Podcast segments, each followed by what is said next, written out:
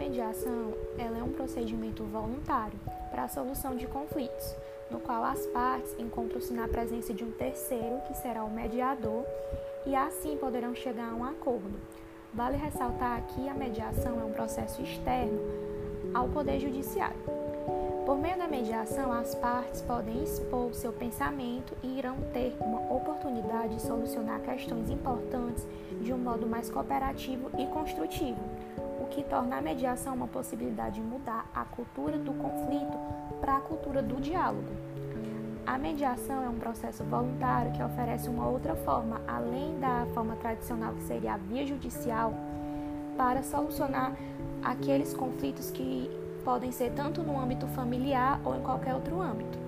O objetivo da mediação é prestar assistência na obtenção de acordos, o que pode constituir um modelo de conduta para futuras relações. É um ambiente colaborativo em que as partes possam dialogar produtivamente sobre suas necessidades.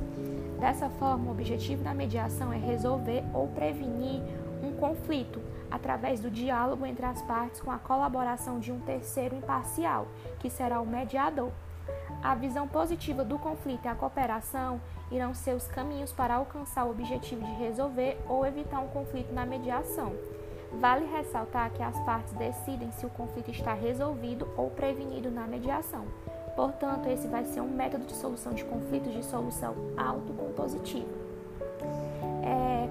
Vale ressaltar que a figura do mediador ele irá ser um profissional devidamente treinado que vai ajudar você e a outra parte a resolver o conflito através de um acordo mútuo sem tomar nenhuma parte, bem como sem forçar o acordo durante a negociação.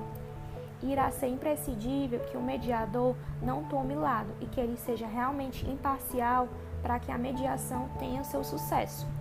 Essa vai ser uma grande diferença, por exemplo, da arbitragem, em que o árbitro ele vai decidir algo. E já o mediador ele ajuda apenas as partes a chegarem a um acordo.